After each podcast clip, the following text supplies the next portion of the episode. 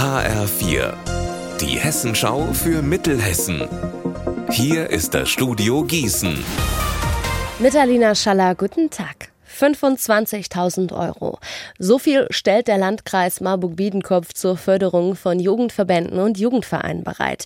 Die können sich über die Homepage des Kreises bis zum 30. September bewerben und bekommen maximal 1.500 Euro.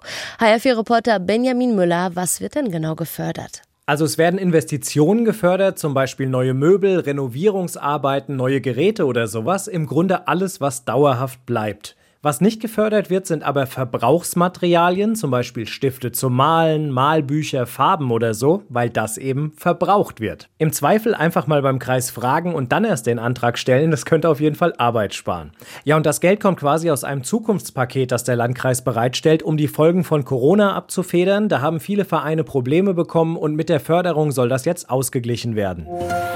Der Biologieprofessor Tom Wilke möchte die Garnelenzucht revolutionieren. Sein Forschungsteam in Gießen hat eine energieeffiziente Garnelenfarm auf dem Campus der Justus-Liebig-Universität gebaut.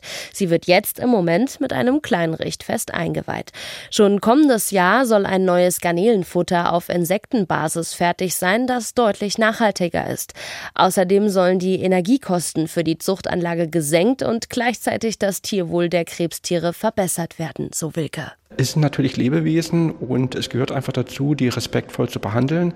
Wir glauben auch, dass eine Garnele, die unter guten Bedingungen gehalten wurde, die wenig Stress hat, hinterher auch ein gutes Nahrungsmittel ist. Und da schauen wir uns das genau an, wie können wir die halten, welchen Stresslevel haben die. Wir entwickeln hier auch einen sogenannten Garnelen-Gesundheitsindex, wo wir abschätzen können, wie gesund, wie gestresst die Garnele ist.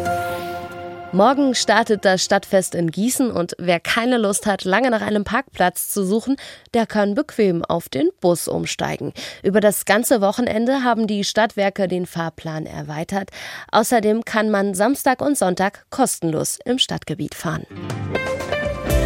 Unser Wetter in Mittelhessen. Heute wechseln sich Sonne und Wolken ab. Dazu haben wir in Linden und Mücke 25 Grad. Am Abend und in der Nacht bleibt es weiter wechselhaft und morgen bekommen wir Sonne und Wolken im Mix. Ihr Wetter und alles, was bei Ihnen passiert, zuverlässig in der Hessenschau für Ihre Region und auf hessenschau.de.